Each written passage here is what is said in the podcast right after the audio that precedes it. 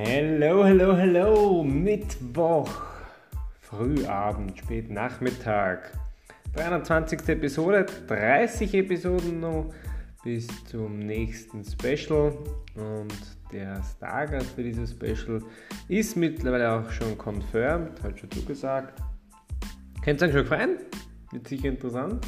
Und für die heutige Episode habe ich mir das, die Überschrift Weihnachtsstimmung genommen. Und zum Thema Weihnachtsstimmung möchte ich einen doch sehr präsenten Gedanken mit euch teilen, der vielleicht auch bei vielen Gesprächen im engen Alltag immer wieder mal fehlt. Fehlt also die, die Idee, die Frage dahinter steht dann immer so, und bist du schon in Weihnachtsstimmung? Und sehr oft habe ich die Erfahrung gemacht, kommt so, na, eigentlich nicht, Stress, Hektik und so weiter. Und da möchte ich einen Gedanken mitgeben, den ich mal gekriegt habe, der, der da einen fetten Sichtweisenwechsel ändern kann.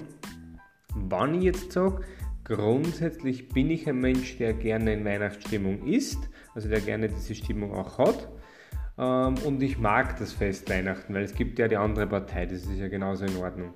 Wenn ich jetzt aber sage, ich habe diese Grundtendenz, ich mag Weihnachten, ich mag gerne die Weihnachtsstimmung, dann ist die Ausrede, äh, ich bin nicht in Weihnachtsstimmung, eigentlich nicht zulässig.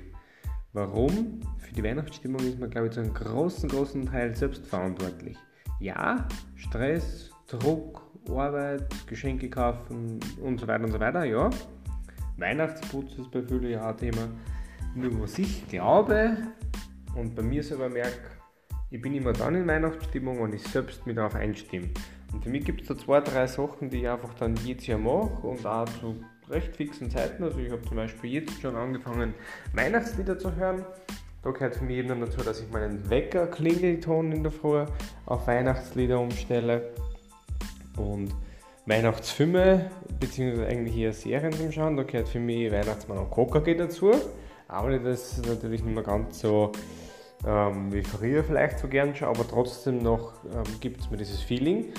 Und dann halt eben auch zu sagen, ich gehe auf einen Adventmarkt, ich will Plätzchen backen. Irgendwelche Routinen, die ihr da so halt macht und habt, die an früher erinnern, die einfach wieder einzupflegen.